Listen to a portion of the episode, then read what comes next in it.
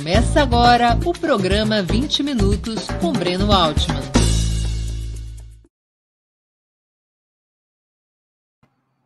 Bom dia. Hoje é 9 de março de 2022. Estamos dando início a mais uma edição do programa 20 Minutos. Nosso entrevistado será Juliano Medeiros, presidente nacional do PSOL. Antes de começarmos, quero pedir um pouquinho de paciência para o nosso recado comercial. Ópera Mundi, como toda imprensa independente, é um veículo sustentado principalmente pelo apoio de seus leitores e espectadores. A sua contribuição financeira é decisiva para a nossa manutenção e desenvolvimento, ainda mais em um ano tão decisivo e difícil como 2022. Há cinco formas possíveis de contribuição. Contribu contribuição. A primeira delas, você pode se tornar assinante solidário do Opera Mundi em nosso site com uma colaboração mensal permanente Basta acessar o endereço operamundi.com.br barra apoio. operamundi.com.br barra apoio. Segunda forma de contribuição, você pode se tornar membro pagante de nosso canal no YouTube. Basta clicar na opção Seja Membro em nosso canal nessa plataforma. Está diante dos seus olhos neste momento e escolher um dos valores do nosso cardápio de opções. Terceira forma de contribuição Durante a transmissão de nossos vídeos, você poderá contribuir com Super Chat ou Super Sticker. Normalmente, apenas as perguntas acompanhadas pelo Super Chat ou feitas por membros pagantes de nosso canal no YouTube são lidas e respondidas durante os programas ao vivo. Quarta forma de contribuição. Se você estiver assistindo o programa depois da sua transmissão, se estiver assistindo um de nossos programas gravados, poderá contribuir com a ferramenta Valeu Demais, estipulando também um valor de sua vontade e possibilidade.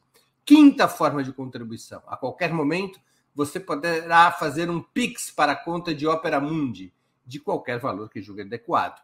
Nossa chave nessa modalidade, nossa chave no Pix é apoie.operamundi.com.br. Vou repetir: apoie.operamundi.com.br. A nossa razão social é última instância editorial limitada. Além dessas cinco formas de colaboração, lembre-se sempre de dar like, clicar no sininho e compartilhar nossos programas. São ações que aumentam nossa audiência e engajamento, ampliando também nossa receita publicitária, tanto no site quanto no YouTube. Opera Mundi não é uma igreja evangélica, mas nós também dependemos do dízimo que nossos leitores e espectadores eh, aportam para a manutenção e o desenvolvimento do nosso projeto jornalístico. Bom dia, Juliano. Muito obrigado por aceitar nosso convite. Uma honra ter sua presença no 20 Minutos. Bom dia, Breno. Prazer estar com você também mais uma vez aqui na Opera Mundi.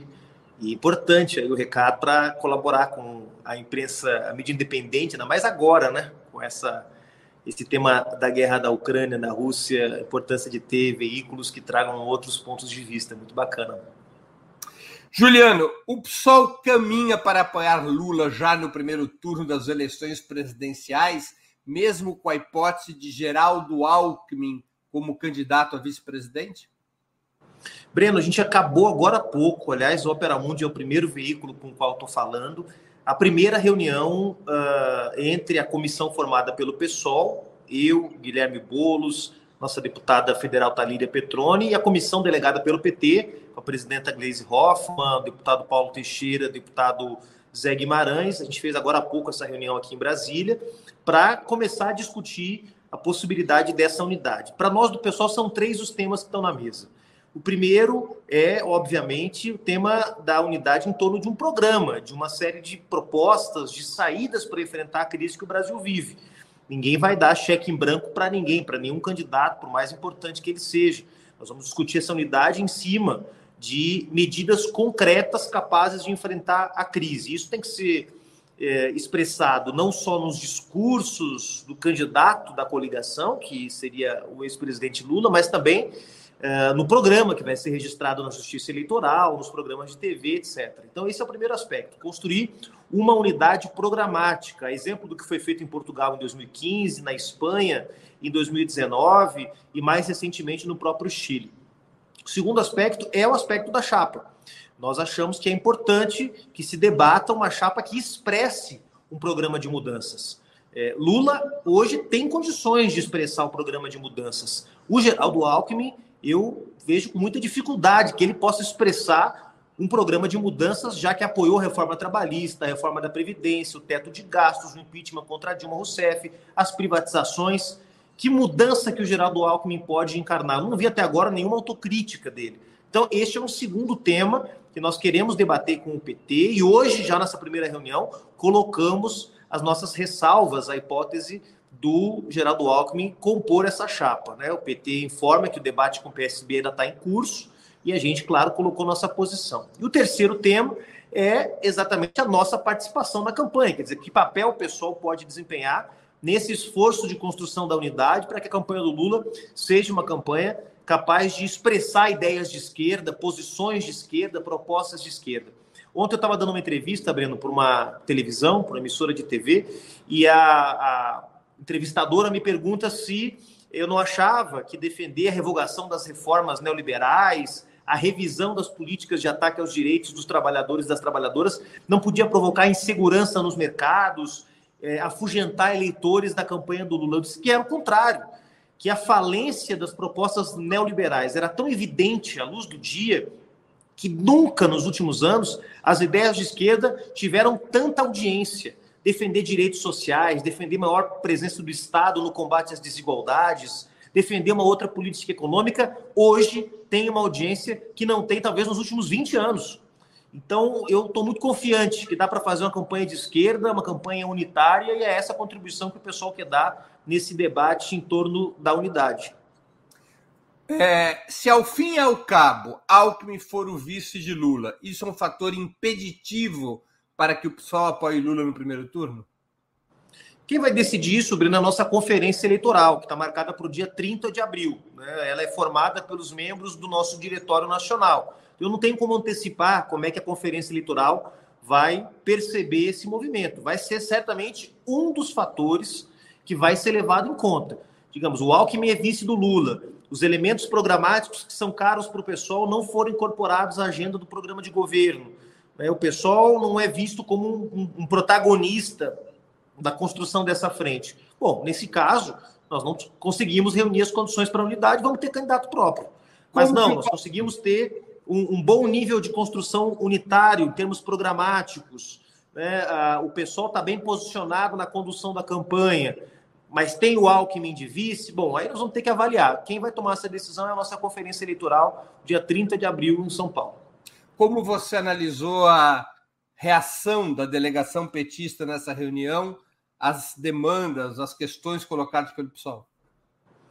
Eu acho que tiveram uma posição compreensiva, Breno. Primeiro, em relação aos temas programáticos, eu sinto que há em muitos dirigentes do PT e, e mesmo em declarações do ex-presidente Lula, uma disposição de rever muita coisa que foi feita nos últimos anos no Brasil. Ou seja, é, eu vejo que há uma disposição de maior enfrentamento e de não naturalizar as medidas que foram tomadas para atacar os direitos do povo brasileiro nos últimos anos. E acho que isso é muito positivo. Então, senti aqui, nessa primeira conversa, uma abertura muito grande, uma postura de muita, muita abertura por parte dessa delegação do PT. É, em relação à, à, nossa posição sobre a composição da chapa e sobre a vice, eu também sinto que há uma compreensão né, da nossa crítica, de como de que a nossa crítica tem uma base, tem um fundamento, de que ela não é desprovida de sentido, na medida em que nós estamos escrevendo que tipo de programa nós queremos uh, para a campanha do Lula para poder enfrentar a crise que o país vive e que até agora não há nenhum compromisso do Alckmin em relação a esse programa. Então, é natural que as nossas ressalvas tenham que ser muito bem compreendidas, né? Porque afinal de contas, o que, que disse o Alckmin até agora, o que, que fez o Alckmin até agora, que possa transformá-lo num parceiro dessa agenda de esquerda, né? E também em relação ao nosso papel na campanha, eu sinto que, que há uma abertura por parte do PT de que o pessoal cumpra um papel protagonista, embora isso, claro, passe por debates que envolvem campanhas nos estados, acertos regionais que podem ser feitos ainda, que podem turbinar, vamos dizer assim, o papel do pessoal na campanha do Lula, caso a gente defina pelo apoio ao ex-presidente. Mas, no geral, eu avalio que foi uma primeira reunião muito positiva. Agora nós vamos ter uma rodada de reuniões entre as fundações, a Fundação Perseu Abramo do PT e a Fundação Lauro Campos Marielle Franco do PSOL, para aprofundar o tema programático, né? Nós lançamos em Brasília 12 pontos, que são os pontos principais, né? não são uh, os únicos, mas são os principais pontos de onde a gente parte para debater unidade.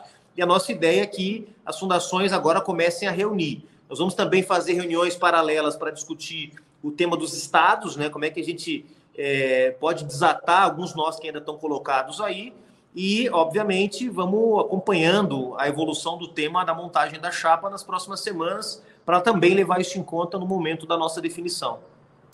É, Juliano, o PSOL, você mesmo acabou de dizer, apresentou medidas programáticas fundamentais. Quais seriam essas medidas? Bom, são, nesse plano inicial, 12, tá? Mas eu quero destacar três delas, Breno, que a gente tem destacado, inclusive, em todas as conversas, entrevistas, sempre que a gente tem oportunidade, que são, na minha avaliação, as três mais importantes e que podem fazer com que este governo das esquerdas seja efetivamente um governo, uma experiência superior em termos de enfrentamento ao neoliberalismo, em comparação com os 13 anos de governos de composição é, entre o PT e partidos do campo da, do centro, centro-direita, entre 2003 e 2016. A primeira delas é justamente a reversão das medidas que foram tomadas depois do golpe de 2016. Ou seja, nós precisamos superar o legado do golpe. O golpe foi feito para implementar no Brasil uma agenda que foi derrotada nas urnas em 2014 e que passava pelas reformas neoliberais das leis trabalhistas, pela reforma da Previdência, pelo teto de gastos, pelo estrangulamento fiscal do Estado brasileiro, para inviabilizar a possibilidade do Estado de agir efetivamente como um, um ator importante do desenvolvimento. Então, precisa rever toda essa parafernália que foi é, imposta ao povo brasileiro e às instituições desde 2016. Esse é um aspecto fundamental e eu tenho percebido que esse aspecto tem aí uma, uma abertura por parte do PT, do, próximo, do próprio presidente Lula, porque efetivamente tudo que foi prometido por essas reformas, fazer a reforma da Previdência para sobrar dinheiro no Estado para poder investir, fazer a reforma trabalhista para poder gerar empregos, congelar os investimentos públicos através do teto de gastos para poder investir mais é, em serviços públicos. Nada do que foi prometido foi entregue. Então, deu errado a agenda de reformas neoliberais, elas precisam ser revistas. O segundo aspecto, nós precisamos de uma agenda muito firme de combate à crise climática. A crise climática não é papo de acadêmico, a crise climática não é um problema de ambientalista, a crise climática é uma emergência global. Que, se não for enfrentada pelos grandes países, e o Brasil, apesar da sua crise, apesar da tragédia que nós estamos vivendo com o governo Bolsonaro, é um dos grandes atores da política mundial. Então, o Brasil tem que dar uma contribuição decisiva para combater o desmatamento, a emissão de gases de efeito estufa, para propor para a humanidade um novo modelo de desenvolvimento, para enfrentar os efeitos danosos deste modelo predatório, que é o modelo da globalização neoliberal. E o terceiro aspecto que quero ressaltar, Breno, tem a ver com mudar a natureza da, do financiamento do Estado brasileiro. O Brasil é um país rico, é um país que produz muita riqueza. Essa riqueza, ela deveria, parte dela, eh, ir para o Estado para ser redistribuída e combater as desigualdades sociais. O que acontece é que o Estado arrecada mal, porque arrecada dos mais pobres e da classe média, enquanto mantém intocados os bilionários. Né? Com isso, nós temos um Estado subfinanciado e legitimamos no dia a dia a narrativa dos neoliberais de que o problema é que o Estado não tem dinheiro. O problema é que ele arrecada mal e arrecada muito mais em cima dos pobres e da classe média. Então, nós precisamos de uma reforma tributária profunda que taxe os super ricos, que taxe os bilionários, que desonere o consumo uh, e o mundo do trabalho, que desonere, portanto, as famílias brasileiras e que cobre dos grandes bilionários que continuam isentos né? Essa, dessa, nesse escárnio que é sistema tributário brasileiro, um dos únicos dois países do mundo que não cobram nenhum tipo de imposto sobre lucros e dividendos, uma tabela de imposto de renda totalmente regressivo, ou seja, um negócio completamente insustentável. E também tenho visto, da parte do presidente Lula, uma abertura em relação a essa agenda. Então, esses três pontos são pontos que simbolizam muito o que nós acreditamos que tem que ser uma agenda de combate ao neoliberalismo. Combate ao neoliberalismo no que diz respeito ao financiamento do Estado, combate ao neoliberalismo, porque financiando melhor o Estado, você combate melhor a desigualdade econômica e social.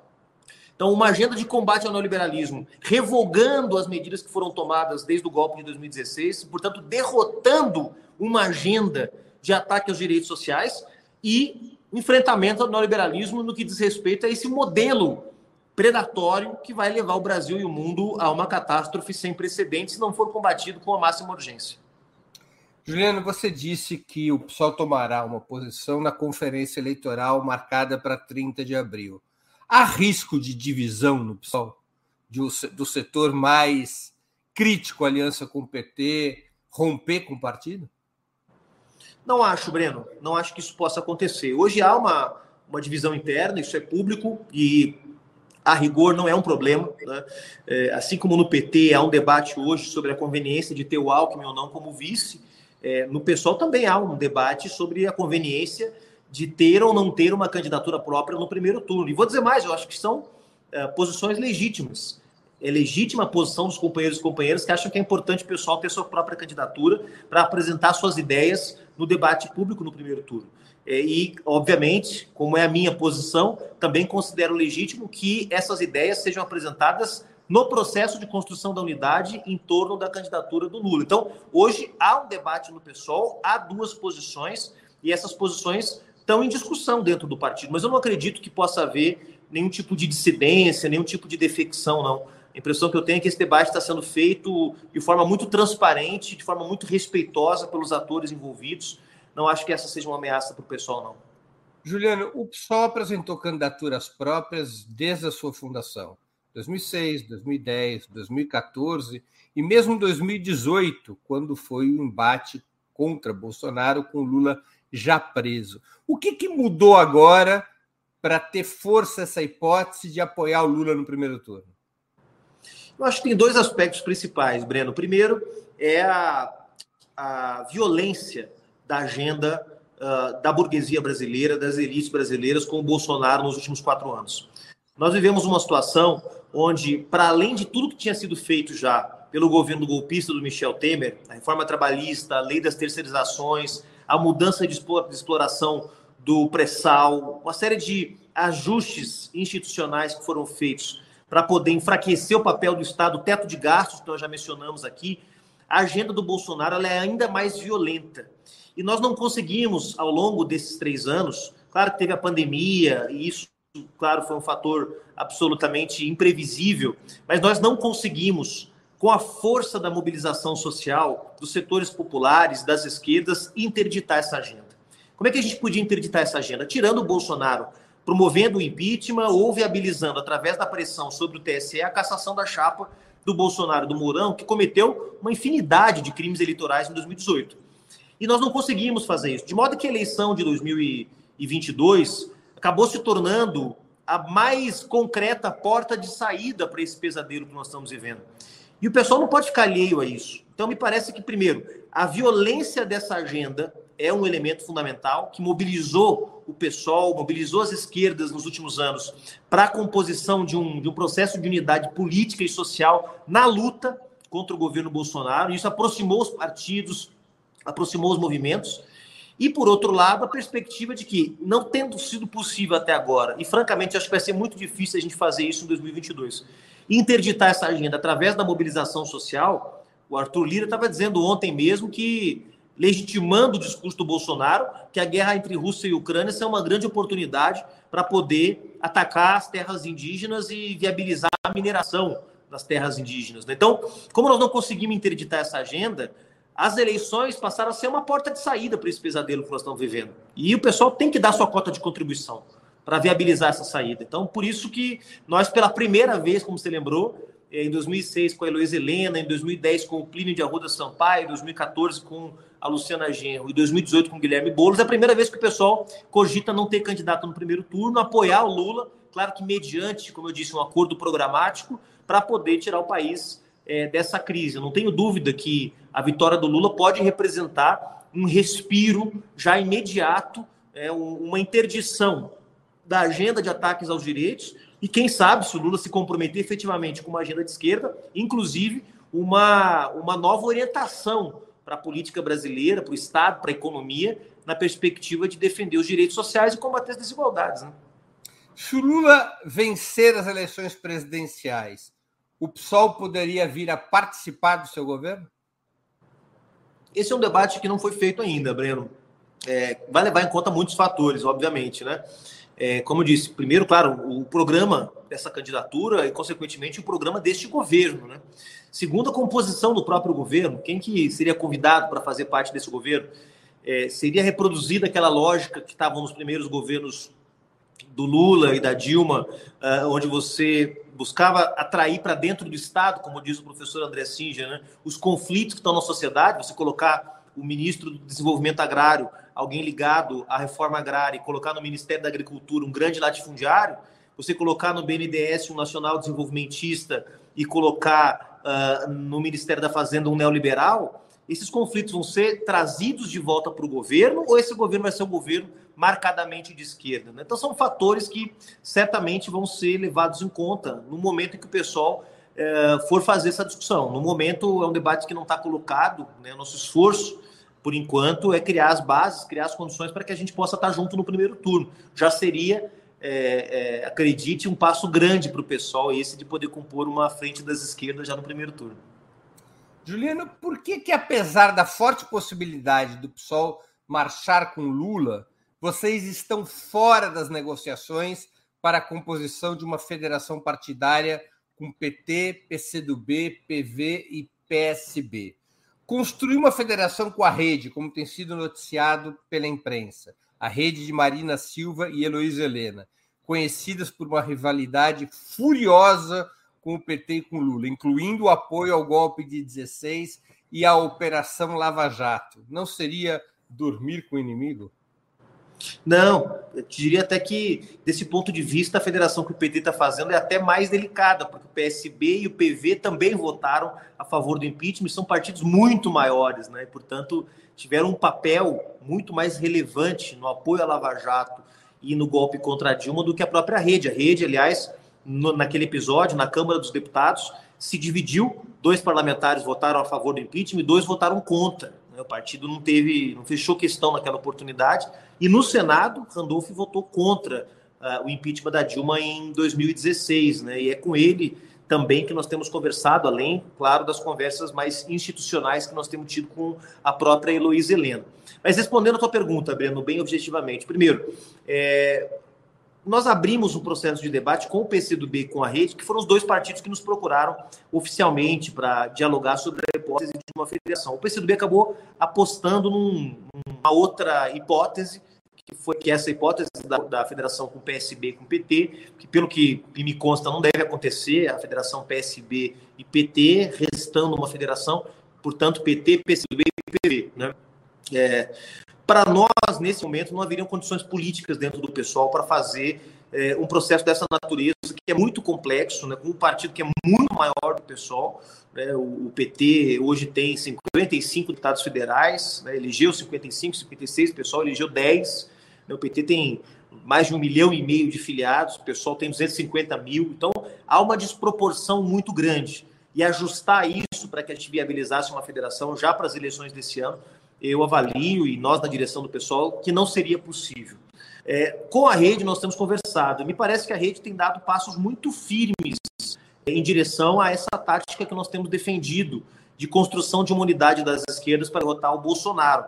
Pelo que me consta, já há, inclusive, hoje uma maioria na rede a favor do apoio à campanha, à candidatura do ex-presidente Lula. Embora, muito provavelmente, eles não vão aprovar isso na rede, porque é, por uma questão de manutenção da unidade interna, mas já há na rede um debate avançado em boa parte dos seus quadros, inclusive regionais, que aponta o apoio à candidatura do ex-presidente Lula. E a rede sabe que numa federação com o PSOL, o PSOL sendo bem maior do que a rede, essa federação, caso o PSOL decida pelo apoio à candidatura do Lula, essa federação estará coligada com o PT. E, portanto, a rede também estará coligada com o PT. Isso está muito, muito já debatido entre nós e essas cartas estão totalmente na mesa. E mesmo assim, a rede está disposta a fazer a federação com o pessoal. De modo que eu acho que aqui essa fase em que a rede expressava de alguma forma um, um antipetismo de esquerda, se é que é possível falar desse, termo, né? É, ela está superada. Né? E ainda que haja, evidentemente, ressentimentos que precisam ser resolvidos, né? É, me parece que nós estamos caminhando bem aí para que a rede cumpra um papel bem importante na luta para a derrota do Bolsonaro e, portanto, estamos apostando nesse debate da federação com eles, que eu também não tenho certeza que vai dar certo. Nós estamos ainda no meio da discussão, tem muita coisa ainda para acertar, para ajustar, mas acho que todos os sinais que foram dados aí nos últimos é, meses, Breno, apontam para uma, uma proximidade da rede com esse nosso campo aqui dos partidos da esquerda socialista. Antes de continuarmos, gostaria de anunciar o 20 minutos análise de amanhã, 10 de março, às 11 horas. O tema: A guerra na Ucrânia, um roteiro passo a passo. Eu irei apresentar um resumo dos principais acontecimentos e disputas desde a dissolução da União Soviética em 1991 que levaram ao atual conflito na Ucrânia. Eu vou tentar oferecer uma linha do tempo que se contrapõe ao massacre informativo oferecido pela maioria dos veículos da imprensa ocidental. Aproveito também para pedir novamente que vocês contribuam financeiramente com o nosso projeto. Lembrem-se, há cinco formas de fazê-lo. A primeira é a assinatura solidária em nosso site, operamundi.com.br barra apoio, eu repito, operamundi.com.br barra apoio a segunda se tornando membro pagante de nosso canal no YouTube, a terceira é contribuindo agora mesmo com Super Chat ou Super Sticker, a quarta é através da ferramenta Valeu Demais, quando assistirem nossos programas gravados, a quinta é através do Pix. Nossa chave no Pix é apoie.operamundi.com.br. Repito, apoie.operamundi.com.br e nossa razão social é Última Instância Editorial Limitada. Juliano, Guilherme Boulos será candidato a governador de São Paulo ou o PSOL buscará um pacto com o PT e até com o PSB no Estado, dando prioridade à disputa para a Câmara dos Deputados? Guilherme Boulos é candidatíssimo ao governo, essa é a decisão do Congresso do PSOL de São Paulo.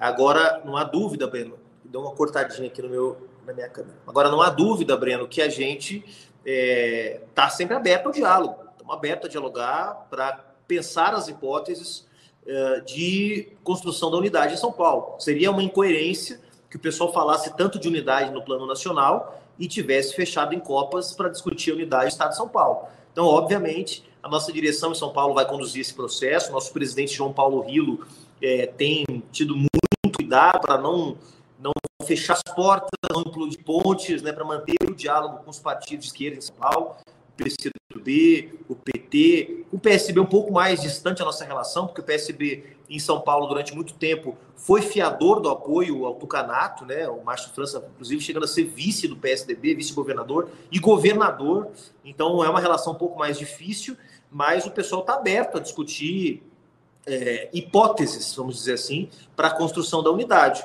Mas nesse momento não há nenhum debate dentro do pessoal sobre a retirada da candidatura do Guilherme Boulos, sobre um reposicionamento.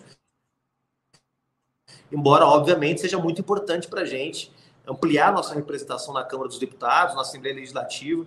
Aliás, estou muito otimista de que o pessoal vai aumentar a sua representação, como aumentou na Câmara de Vereadores, pulou de dois vereadores para seis na capital e tem hoje quatro deputados, deputadas estaduais, três deputados, deputados federais. Estou muito otimista que a gente vai aumentar essa representação e acho que a campanha do Guilherme pode, inclusive, ajudar bastante nesse sentido. Eu entendo, claro, que há uma, um apelo também dos eleitores progressistas em torno da unidade, isso é natural. Nós temos que dialogar com esse sentimento, sabe, Breno? É, seja aqueles que acham que a unidade tem que ser construída em torno do Haddad, seja aqueles que acham que a unidade tem que ser construída em torno do Boulos, é, em torno do Márcio França, não tenho visto tanta gente defendendo isso assim, é, mas acho que tem que ser, tem que ser tratada essa expectativa de construção da unidade com muito respeito, sabe? E também, claro, respeitar as postulações que estão colocadas.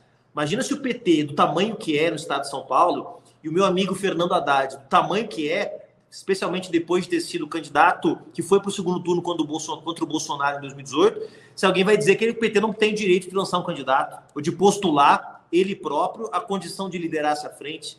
Imagina se alguém vai dizer para o PSOL, que tem uma candidatura como a do Guilherme Boulos, que foi para o segundo turno na capital dois anos atrás, que o PSOL não tem o direito de postular a liderança dessa unidade. Então, eu acho que é legítimo que os partidos coloquem seus nomes na roda.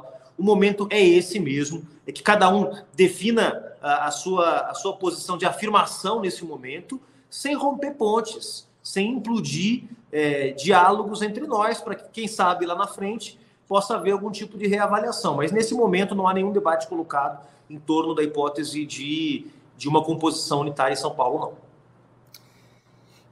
Juliano, ao contrário do PT, que soltou uma nota relativamente neutra sobre o conflito militar na Ucrânia, clamando por paz e diplomacia, o PSOL condenou abertamente a ação militar russa.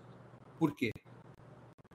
O pessoal condenou a ação militar russa e condenou também a expansão militar da OTAN na Ucrânia. Então, a nossa nosso ponto de vista, Breno, é que a melhor forma de enfrentar a crise que se instalou naquela região do mundo era respeitando os acordos de Minsk que foram firmados em 2014, 2015, né? E que previam uma série de medidas para proteger as regiões autônomas do Donbass, que previa maior autonomia para essas regiões, que previa a manutenção da integridade territorial ucraniana, é, que também previa algum tipo de. algum tipo não, uma série de garantias à segurança uh, da Federação Russa. Então, do nosso ponto de vista, nem a política expansionista da OTAN, que é, do nosso ponto de vista, a responsável primordial pela crise que nós estamos vivendo, eh, nem a iniciativa militar russa são saídas para superar a crise que está colocada lá. Então, eh, eu acho que não se trata de, de neutralidade neste caso, né, de simplesmente defender uma saída pacífica e negociada, mas de reconhecer que a ação militar russa não resolverá o problema original que é o problema da instabilidade política e militar da região, que envolve a presença da, da OTAN, mas que vai além da presença da OTAN. Então, desse ponto de vista, o pessoal realmente não está entre os partidos que relativizam a, a, invasão do território da Ucrânia, nem que uh, justificam ou legitimam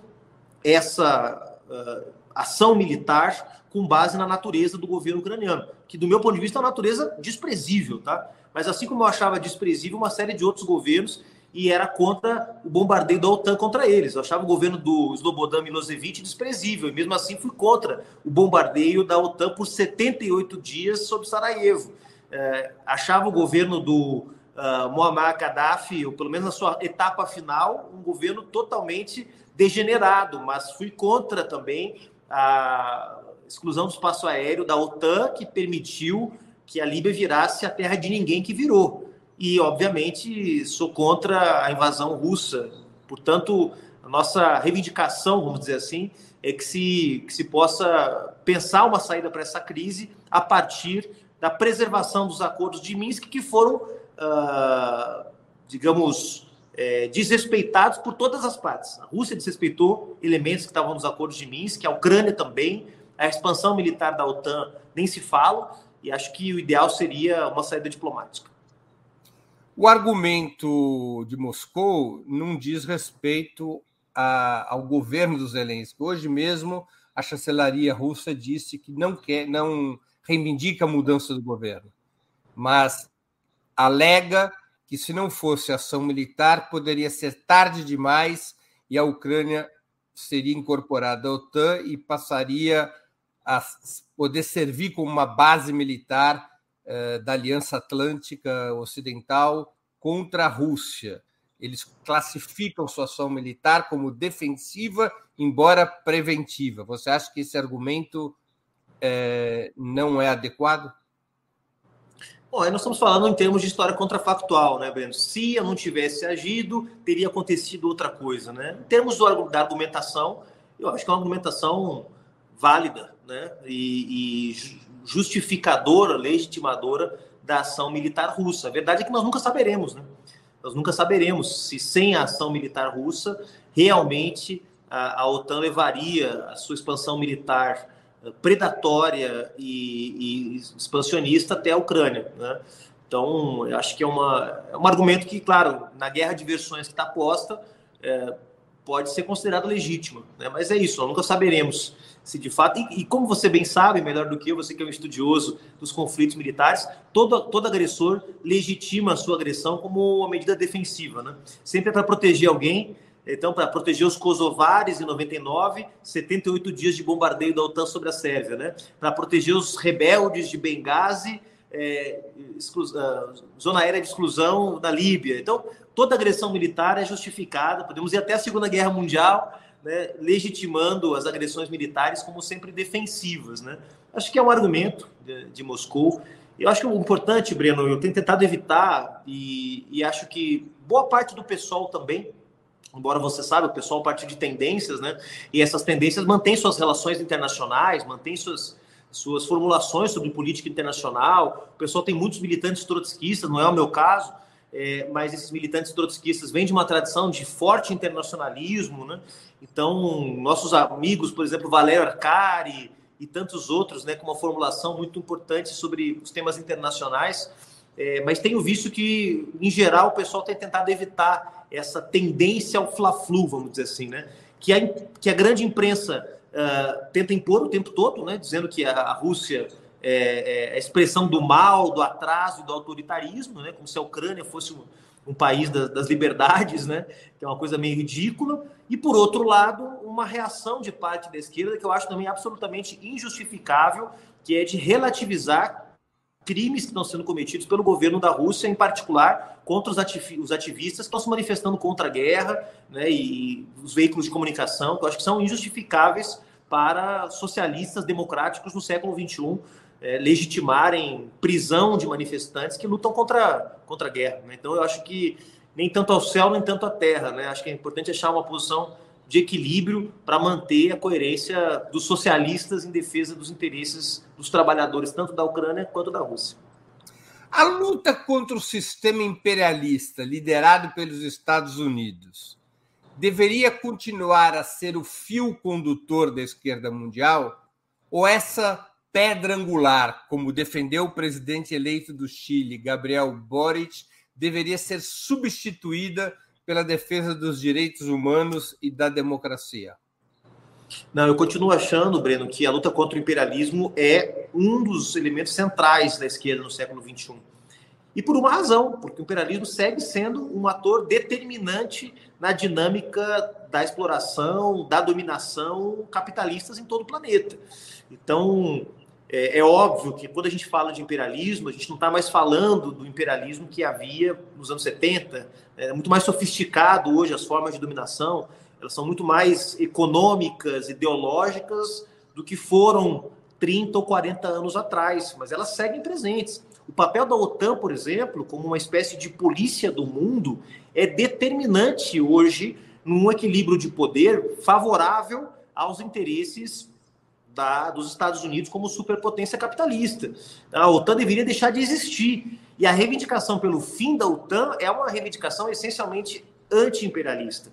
Então eu continuo acreditando que este é que esta é uma agenda importante, tá? Agora eu acho que nós precisamos atualizar nossa formulação sobre imperialismo, para não resumir né, o imperialismo apenas à ação de governos. Né? O imperialismo se manifesta para além da ação de governos, também através de corporações, através de redes uh, transnacionais uh, do terceiro setor, de empresas, agora mais do que nunca através das big techs. Então, o imperialismo ele é muito mais muito mais complexo do que ele era há 70 anos atrás, quando a gente falava, aliás, 50 é, anos atrás, quando a gente falava de imperialismo, estava falando basicamente da ameaça militar estadunidense pelo mundo. Né? Hoje, quando falamos de imperialismo, estamos falando de uma rede de relações de poder muito mais complexas, e acho que a gente deveria fazer um esforço, inclusive, para atualizar nossas formulações, sem deixar de reivindicar essa, essa perspectiva anti-imperialista que me parece atual.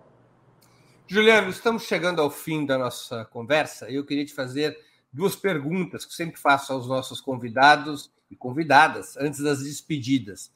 A primeira, qual livro você gostaria de sugerir aos nossos espectadores? A segunda, qual filme ou série poderia indicar a quem nos acompanha? Boa, Breno. Ó, livro, vou falar de um livro que eu li na pandemia, certo? É, que você conhece muito bem e que, lamentavelmente, o seu autor tem sido vítima dessa uh, russofobia que está sendo disseminada. E fiquei sabendo que até o Strogonoff está sendo cancelado, entre aspas. É verdade, no bar aqui de São Paulo. É uma loucura. É, um negócio ridículo, né? É, então, eu, durante a pandemia, eu tinha comprado... E, aliás, o Strogonoff brasileiro não tem nada a ver com o Strogonoff da Rússia. Exatamente. Não, e daqui a pouco, cara, sei lá, o que vai ser a próxima coisa que vão fechar o Balé Bolshoi lá em Joinville?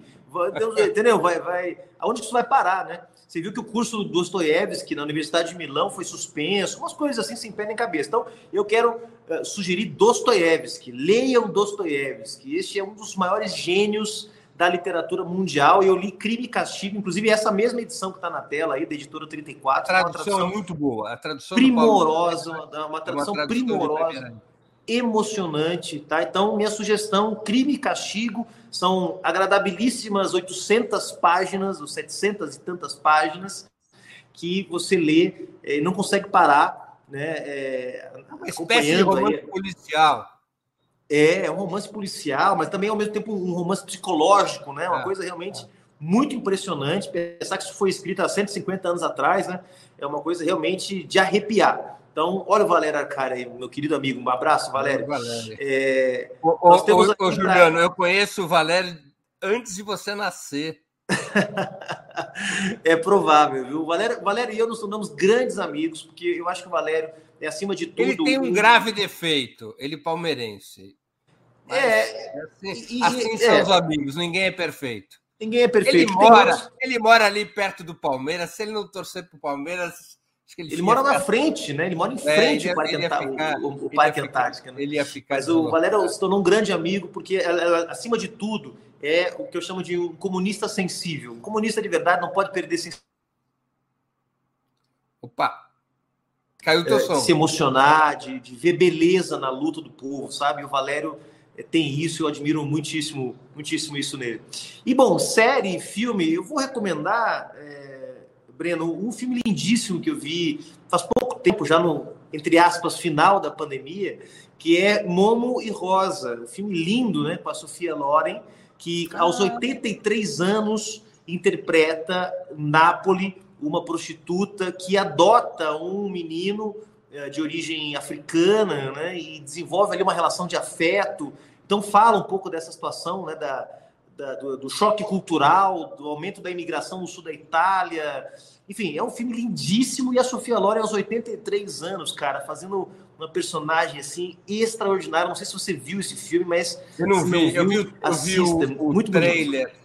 Eu achei muito legal. Tá, tá numa lista. Tô te ouvindo, Breno. Acho que deu um probleminha no meu áudio aqui, ou no seu, vamos ver. Não, acho que é no seu. Voltou a me ouvir? Não tô te ouvindo, não. Vamos ver aqui se é o, se é o meu áudio, porque enquanto estávamos conversando, entrou uma chamada, e isso sempre é acontece. é o né? teu, é o teu áudio. Vamos aqui dar uma, uma olhada aqui. Vamos lá. Pode falar. Agora você me ouve? Né, não estou conseguindo te ouvir. Então eu vou. Um eu vou vamos resolver esse probleminha. Lá, vamos lá, vamos resolver. Aqui. iPhone. Eu não sou exatamente é, um gênio da tecnologia. É, talvez é melhor sair e voltar, Juliano. Não te ouço, não te ouço, Breno, perdão. Eu vou. É, vou pedir aqui para a produção, entre em contato a produção com ele, para ele sair e voltar, por favor. Pronto. A gente já vai retornar o Juliano para as despedidas e para ele indicar. Ele indicou um filme com a Sofia Loren. É, vamos ver se ele tem alguma alguma outra sugestão de série e a gente se despede do Juliano dessa ótima, ótima, ótima entrevista que ele concedeu aqui no, no, no 20 Minutos. Vamos aqui aguardar o retorno do Juliano, ele está voltando. E agora? Agora, perfeito. Perfeitamente. Então, o filme que você sugeriu foi o filme com a Sofia Loren, o último filme, o filme mais recente com a Sofia Loren, uma das grandes atrizes dos últimos 100 anos, inesquecível em todos os papéis que já fez. É... Alguma série para sugerir?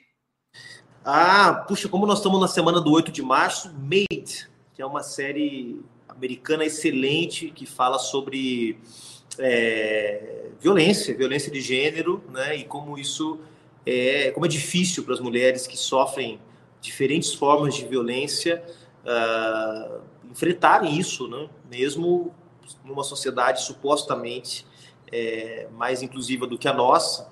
É, e é uma bela série que eu recomendo aí, especialmente por uh, descrever muito bem aí essa, essa luta das mulheres por reconhecimento no, por espaço. No, no Netflix. Isso. Perfeito. Juliano, eu queria agradecer muito pelo teu tempo e por essa conversa tão interessante e informativa. Muito obrigado. Obrigado, Beno. Foi um prazer. Espero que a gente possa tomar aquele cafezinho em breve.